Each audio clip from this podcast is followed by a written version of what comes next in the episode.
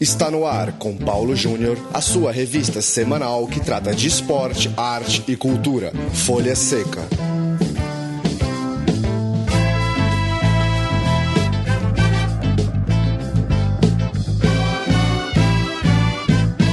Olá para você, ouvinte do Folha Seca, hora de mais uma edição do nosso encontro semanal para tratar de literatura e cinema relacionados ao esporte. Folha Seca este de número 93, retomando depois das férias de final de ano, primeiro desse ano de 2016, que seja mais um ano tratando de muitos livros e filmes é, a respeito do esporte. O Folha Seca de hoje vai tratar do livro Bela Gutmann, uma lenda do futebol do século XX, livro de Detlev Clausen, publicado no Brasil pela editora Estação Liberdade, e a gente vai bater um papo com os dois caras que foram responsáveis aí por traduzir, por trabalhar nessa versão em língua portuguesa, Daniel Martinezchen e Alexandre Fernandes Vaz. Tudo bem, Daniel? Tudo bom, boa tarde. Alexandre, tudo bem? Valeu pela participação. Tá bom, obrigado, tudo bem, sim, é um prazer. Só apresentando para o ouvinte que talvez é, não é tão habituado à história do Bela Gutmann, ele nasceu em Budapeste, na Hungria, em 1899. Foi jogador de futebol, disputou a Olimpíada pela seleção de seu país em 24. É, foi para os Estados Unidos, onde é, atuou nos anos 20, nos anos 30, um momento do futebol nos Estados Unidos que muita gente até hoje desconhece. E depois rodou pelo mundo como técnico, campeão europeu em Portugal, técnico aqui no Brasil do São Paulo Futebol Clube, campeão paulista, inclusive, no time que tinha o craque Zizinho. A gente vai falando da carreira do Bela Guti, mas antes, perguntar é, para você, Daniel, e o Alexandre pode completar é, se achar necessário, como que esse projeto caiu para vocês? Vocês é, conheceram o autor, o Detlev? É, vocês já tinham é, alguma experiência em relação à história do ex-técnico e ex-jogador? É, fala, fala um pouco de como que esse projeto foi parar para vocês, esse trabalho de traduzir essa obra. Bom, eu, é, eu em 2013 eu estive, estive, na Alemanha fazendo um estágio e o Detlev foi um dos, dos palestrantes nesse, nesse estágio e eu fui apresentado a ele e ele me contou da história do, do livro dele que ele é, escreveu, é um apaixonado por, pelo tema, por futebol, pelo, pela história do Bela Gutmann, e que infelizmente houve um problema em 2008, era para ter uma tradução portuguesa, que malogrou por causa da crise econômica. Acabou sendo cancelado esse projeto. E aí ele me incumbiu, falou: você pode correr atrás de, de editor e, e, tal. Aí eu conheci a editora Estação Liberdade, com a qual eu tenho um projeto corrente. Apresentei a ideia para eles e eles gostaram e compraram a ideia. Aí Alexandre e eu fizemos uma, uma maratona para traduzir esse livro e publicamos em três meses. Agora o, o Alexandre, o Alexandre conhece o Detlev de mais longa data, né, Alexandre? Então, eu tenho uma relação com o Detlev Clausen há muitos anos. Ele foi meu orientador de doutorado né, na Alemanha. E eu ajudei em alguma coisa no livro também, porque a parte do Brasil foi eu coletei as fontes para ele, assim, a parte da a participação do Gutmann como técnico do São Paulo. Então já conheci o projeto há tempo. E eu estava.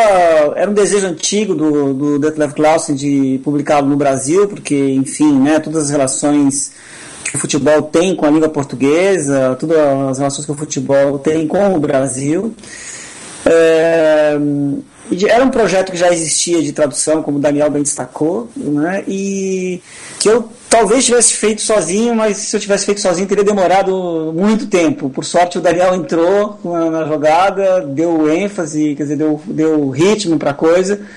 Como tinha o Mundial também, né, e com os contatos dele editoriais, a gente conseguiu que o livro viesse a lume aí em relativamente pouco tempo. Né. Foi uma experiência bem bacana e, e eu acho que o livro tem muito a dizer, não só sobre o Gutmann, né, mas sobre a relação entre futebol e modernidade. E Alexandre, você citou que você colaborou com essa parte relacionada ao Brasil. É, o Gutmann foi campeão paulista 57, como eu havia dito, no time que tinha o Zizinho. Ele já tinha é, passado pelo Brasil como técnico do Honved, o famoso time do Puskas, que excursionou é, jogando contra Flamengo e Botafogo no Rio de Janeiro. É, pegando essa parte como gancho, conta um pouco como é estruturado o livro. Ele é uma biografia clássica, cronológica, é, da infância do, do Gutmann até é, a sua morte? Ou ele é por esses fatos mais datados relacionados ao futebol? Conta um pouco da estrutura do texto, por favor. É curioso uma coisa assim, o Detlef Clausen né, foi responsável por uma das biografias mais importantes do filósofo Theodor Adorno, que foi professor dele é, em Frankfurt, foi o grande é, mestre dele também. Né, o Clausen é um sociólogo bastante intelectual, bastante importante na Alemanha, foi professor da Universidade de Hannover muitos anos, e tanto, tanto a biografia do Adorno, né, quanto a que tem em inglês, tem em espanhol, além do alemão, né, quanto a biografia do Gutmann, na verdade são quase que a gente poderia dizer antibiografias, né, no sentido de que eles não. Uh, são livros que não focam tanto na figura propriamente, mas na experiência histórico-social do século XX. Né, então é, é uma maneira de narrar o século XX por meio do futebol né, e tomando como figura central esse que foi talvez o primeiro caso de globalização do futebol mundial, que é o Gutmann. Né? Então é muito mais isso e muito menos uma espécie de culto né, à personalidade ou culto à figura do Gutmann. Então não é uma biografia clássica, eu diria, pelo contrário, até uma espécie de antibiografia, com o qual o livro ganha muito, assim, na minha opinião. Né? É, e é interessante que o Gutmann, é, a contribuição dele para o futebol é inegável. Ele, enquanto técnico aqui no Brasil, é colocado como um dos grandes responsáveis pela implantação do esquema 4-2-4, que seria consagrado na Copa de 58 com o Brasil. É, e ele é bicampeão europeu pelo português Benfica, inclusive protagonista da, da saborosa história da tal maldição quando ele se demite do Benfica campeão europeu contra o Real Madrid, ele diz que nem em 100 anos o Benfica vai voltar a ser campeão europeu.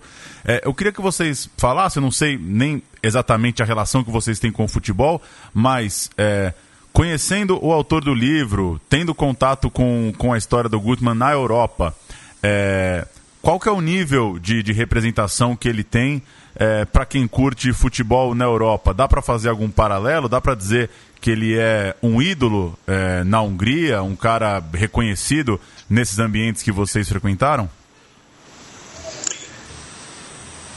Acho que o Alexandre Olha, pode falar eu... melhor sobre isso. É, é, fazer um comentário breve assim. Ele é um grande ídolo em Portugal, né? Um grande ídolo em Portugal. Assim, essa coisa da maldição fez até com que torcedores do Benfica já fossem ao túmulo dele uma, fazer um pedido para que a maldição acabasse. Né? Faz, o Benfica teve oito finais de Copa Europeia depois da maldição e não ganhou nenhuma. Né? É, claro, ele levou o Benfica a derrotar os grandes times da Europa, o fabuloso Real Madrid da época, por exemplo. Né? E ele é conhecido na Europa como um revolucionário assim, em relação ao futebol, como foi depois o Rinus Michels, por exemplo, né, da técnico da Holanda nos anos 70, e como de certa maneira se vê hoje o Guardiola e, o, e pasmem, assim, os brasileiros, talvez, né, menos é, ligados ao futebol, o Marcelo Bielsa também, o argentino, que é muito considerado aqui. Eu falo aqui porque nesse momento eu estou em Berlim, aqui morando um tempo, né. Uh, então o Gutmann tem isso, ele participou da comissão técnica da famosa Hungria de 54, né. Quer dizer, aquela Hungria revolucionária que não ganhou a Copa, mas foi o melhor time daquela da Copa da, do Mundial vencido pela Alemanha, né, teve o Gutmann como um dos seus membros é, é, na comissão técnica. É por isso que o Gutmann, depois de 57, inclusive, é, fez força para a contratação do Zizinho, né, porque ele tinha visto o Zizinho jogar em 54, na, na Suíça. Né. Então o Gutmann tem isso, ele tem um lugar um pouco na história do futebol Uh, menos como figura estriônica, assim, do tipo Mourinho, por exemplo. Né? O futebol era muito menos espetacular também na época, no sentido da, da imprensa e tal, não havia internet e tudo mais, mas muito na história do futebol como desenvolvimento tático, né? como modernizador, das, é, como, como movimento modernizador dentro das quatro linhas. Né? Eu diria isso. Ele é muito conhecido na Hungria, evidentemente, é muito conhecido aqui na Alemanha, né? porque a Alemanha ganhou daquela seleção de 54, né? É, mas é sobretudo um ídolo em Portugal, né, pelo bicampeonato do Benfica, é, derrotando as grandes potências europeias, no que hoje é a Champions League, né, mas na época, enfim, tinha, tinha um outro nome. Não é pouco, porque o Benfica era um time bem mais fraco. Assim, né. E uma curiosidade. dele em Portugal lá é tão forte que ano passado, você lembra, Alexandre, foi inaugurada uma estátua de bronze do Gutmann, tentando mitigar essa maldição dos 100 anos. É mas o Benfica também perdeu novamente, né? Ele perdeu de novo, Exatamente. se não me engano, foi contra o Real Madrid de novo, né? ano é, passado. É, foi. É, foi Agora me lembrado aí pelo Daniel essa questão. É, não foi contra o Real, não, porque o Real joga a Liga de Cima, joga a Champions? Isso. né? E o Benfica estava jogando a Liga Europa. Né? Mas de qualquer maneira, eu acho que foi contra o time espanhol. Assim, agora não estou lembrado. Né? Não sei se foi contra o Valência ou coisa parecida. Eu não lembro agora, para dizer verdade. Sevilla, Mas é isso, assim. É, até hoje, o, o, os encarnados, né, como são conhecidos os torcedores do Benfica, tem essa coisa aí de orar para o Gutsman, né? Né? Já teve gente, como eu falei, pregnou para o túmulo dele, tirou grama do túmulo, né? terra do túmulo, etc. Né? E uma, uma curiosidade, enfim, para vocês que são que são que trabalham com as línguas, que, que enfim, que traduziram essa obra.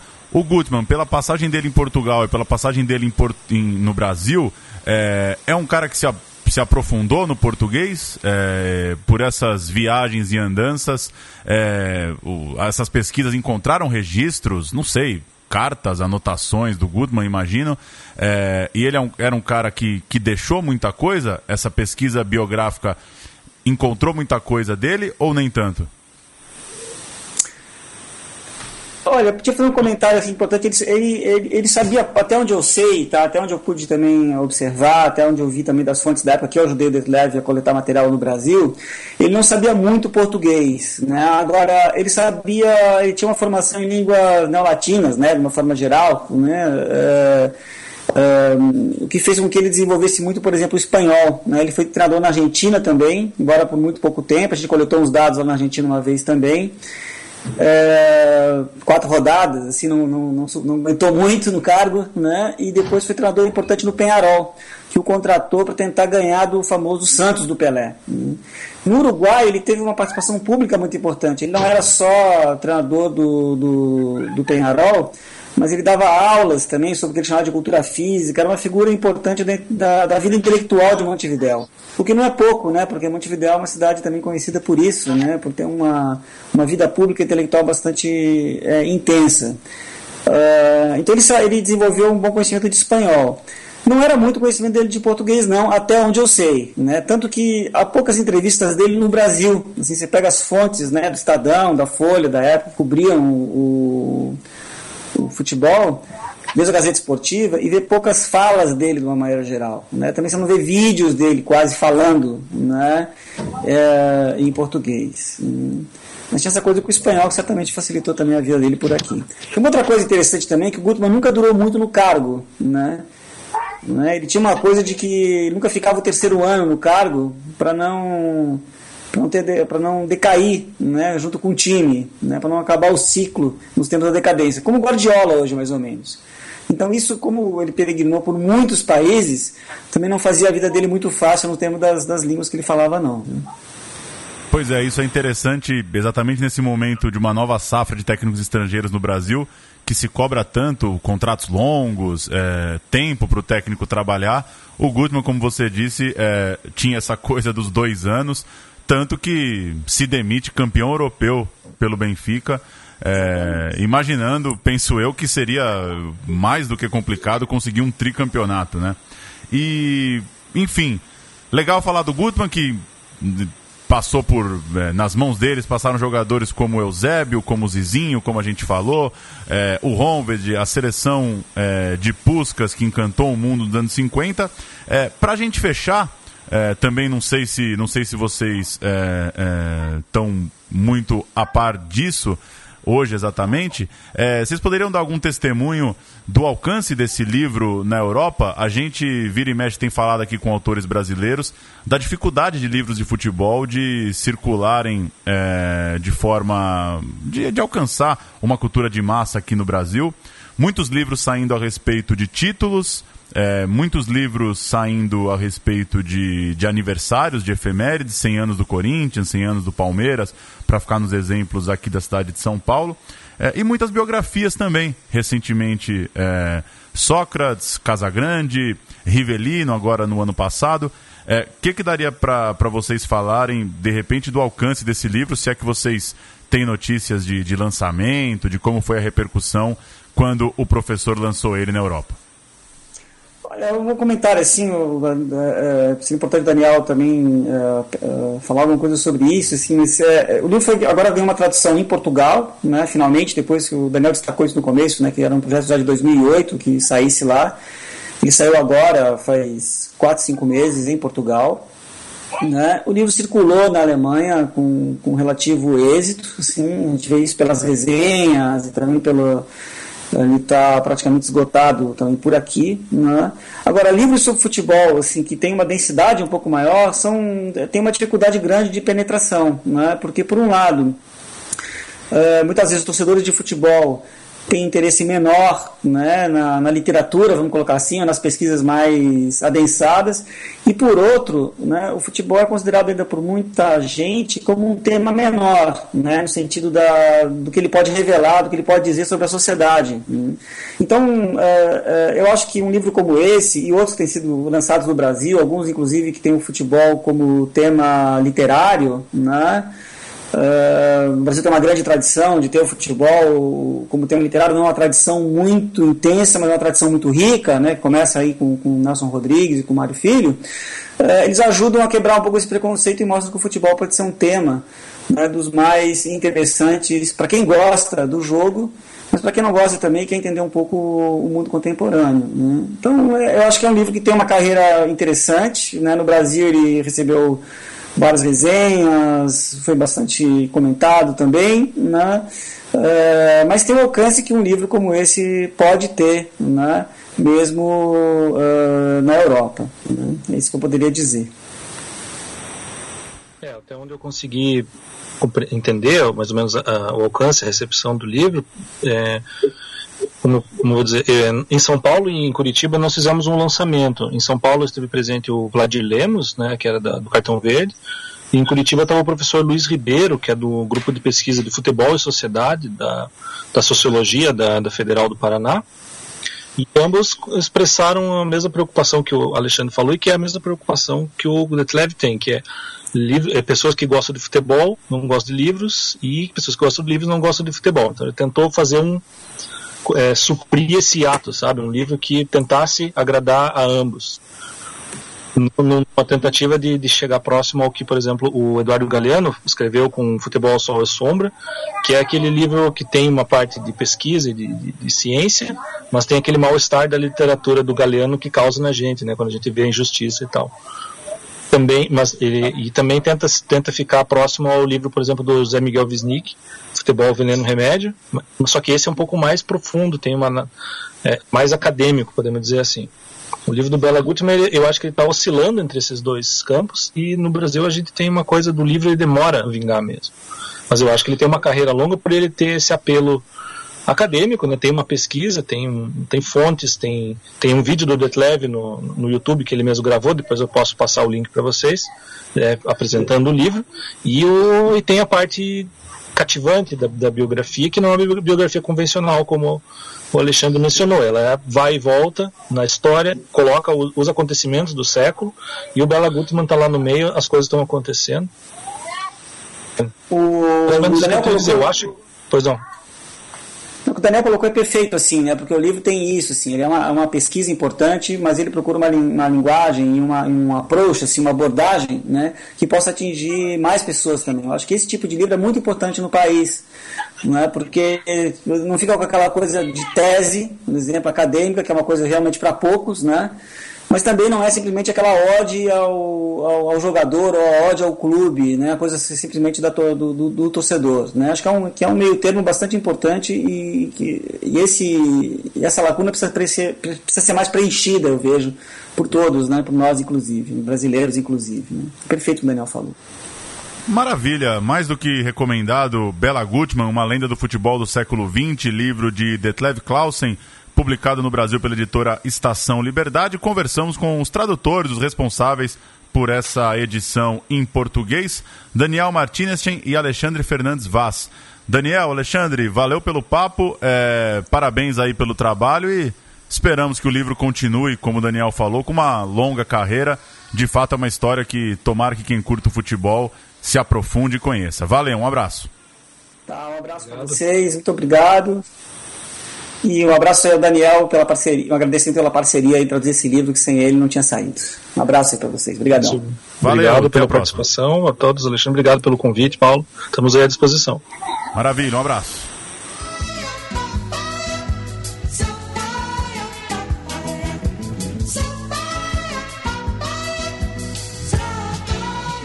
Folha Seca. Segundo bloco de Folha Seca, embicando em 2016, depois desse bom papo sobre Bela Gutmann. Tudo bem, Leandro e a mim? Tudo bem, Paulo Júnior. Assim, a gente já se viu algumas vezes no ano, mas pela primeira vez no Folha Seca. Eu tenho que fingir que eu te vi a primeira tem, vez? Tem, tem que dar um feliz ano novo.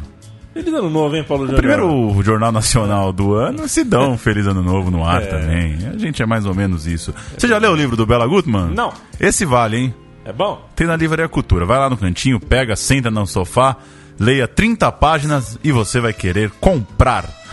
Começando com as notícias do segundo bloco desse Folha Seca, estreou nessa quarta-feira, dia 27, em sessão única no Teatro Gamaro, na Moca, o documentário Ivair, o Príncipe do Futebol, que conta a história do ídolo da luz e foi dirigido pela dupla Luiz Nascimento e Cristiano Fukuyama. Para mais informações sobre a compra do DVD, basta entrar na página do filme no Facebook Ivair, o Príncipe do Futebol. Fica também nossos parabéns ao Ivair. O filme estreia no aniversário do moço. Que coisa, hein, Leandro e a mim? Coincidência? Interrogação. Jamais. Planejamento é. da incansável produção. Paulo Júnior, será lançado em fevereiro, em São Paulo, o livro Almanaque dos Artilheiros, do jornalista José Manuel Dressler. Segundo os textos de divulgação do livro, ele listou em sua pesquisa 11 jogadores que fizeram mais de mil gols. Você é um deles? Eu devo ter uns 30. é, Pelé, Frederich, Romário, Gerd Miller. Túlio. São uns quatro. Túlio? Cinco, então? Enfim, tem seis aí é. que eu não faço ideia de onde ele saber tirou. Saber se o Túlio tá é importante. É importante para ver a credibilidade é. do livro do, do Dresler. Mas a gente dá mais notícias aí quando tiver acesso à capa, resenha, esse tipo de coisa. O livro ainda não está disponível. Mil vezes onze? Nossa, me pegou em onze mil. que coisa, hein? A BB Editora lançou agora em janeiro mais um livro de fotos de Daniel Augusto Júnior, profissional do Corinthians. A publicação ex-campeão brasileiro 2015, tem 144 páginas e custa R$ 54,90. Diferente dos outros livros do Daniel, já são oito, se eu não me engano, nessa safra de títulos do Corinthians. Esse tem um tom meio póstumo, né? Porque o time morreu na virada do ano, né? Que loucura, né? O cara lançou o livro de fotos um mês depois e já era peça de museu que aqueles senhores não mais vestiam o manto alvinegro. É, mas se as fotos forem boas, o glorioso Daniel Augusto Júnior pode conseguir um trampo de frila na China. Também. E o fotógrafo do Xinjuan, Chongsheng lá e ganhar. Sei, quanto será que paga? Nossa. Quanto esses chineses pagam um fotógrafo? não tem ideia. Paulo Júnior, o é, é, Fábio Koff, o, o, o Rouco, né? O Rouco, Fábio Koff, lançará um livro com a sua história esportiva no próximo mês de março, provavelmente em um evento no Estádio Olímpico. No Estádio Olímpico. Monumental. É, monumental. Ele mesmo. Que tá caindo uns pedaços, por sinal. Né? Então, se, tá... segundo as notícias a respeito do lançamento desse livro, pode ser o último evento do Olímpico. Faz muito tempo que não tem nada lá. Nossa, ser lindo. Sai o Fábio Costa com o livro na mãozinho, estádio dinamitado. Um sinalizador, O Fábio Koff, Paulo Júnior, além de ex-presidente do Tricolor Gaúcho, por exemplo, nas conquistas da Libertadores e do Mundial de 83 e também da Libertadores de 95, foi um dos principais negociadores do futebol brasileiro é, nos tempos de Clube dos 13, ali, é, a partir de meados dos anos 80 em diante. O trabalho, o livro, Paulão, tem cerca de 300 páginas. Tá aí. Hum, não sei direito a quem se dedica é. um livro sobre Fábio Koff, mas o Folha Seca é democracia, Leandro e Amin. E hoje vai terminar com um dos seus ídolos na música. Ah, é? 27 de janeiro, aniversário de nada mais, nada menos que Djavan, Caetano Viana, completando 67 carnavais e que por muito pouco não foi meio campista do CSA.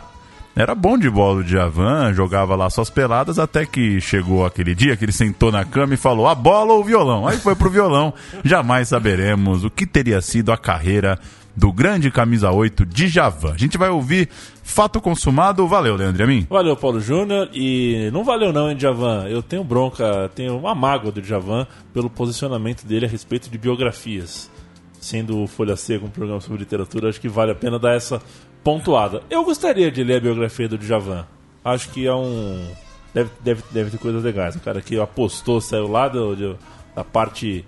Uh, uma das partes mais pobres do Brasil para eh, buscar dinheiro com arte, com música. Enfim. Fica a cutucada e a mímica. O Folha Seca chega toda. Gullit, né? o Folha Seca chega toda quarta-feira em central3.com.br. Até a semana que vem. Tchau.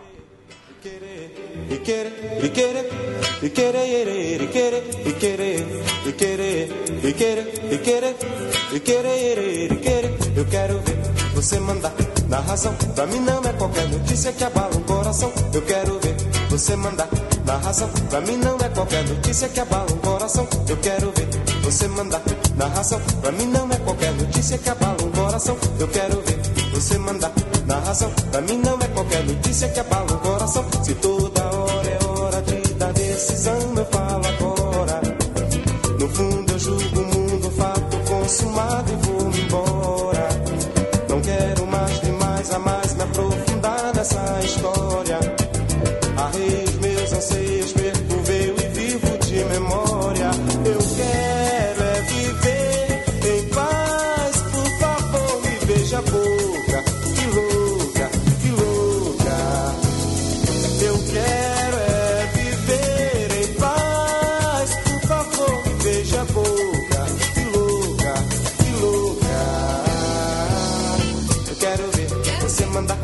razão. Pra mim não é qualquer notícia que abala o coração. Eu quero você mandar na razão. Pra mim não é qualquer notícia que abala o coração. Eu quero você mandar na razão. Pra mim não é qualquer notícia que abala o coração. Eu quero você mandar na razão. Pra mim não é qualquer notícia que abala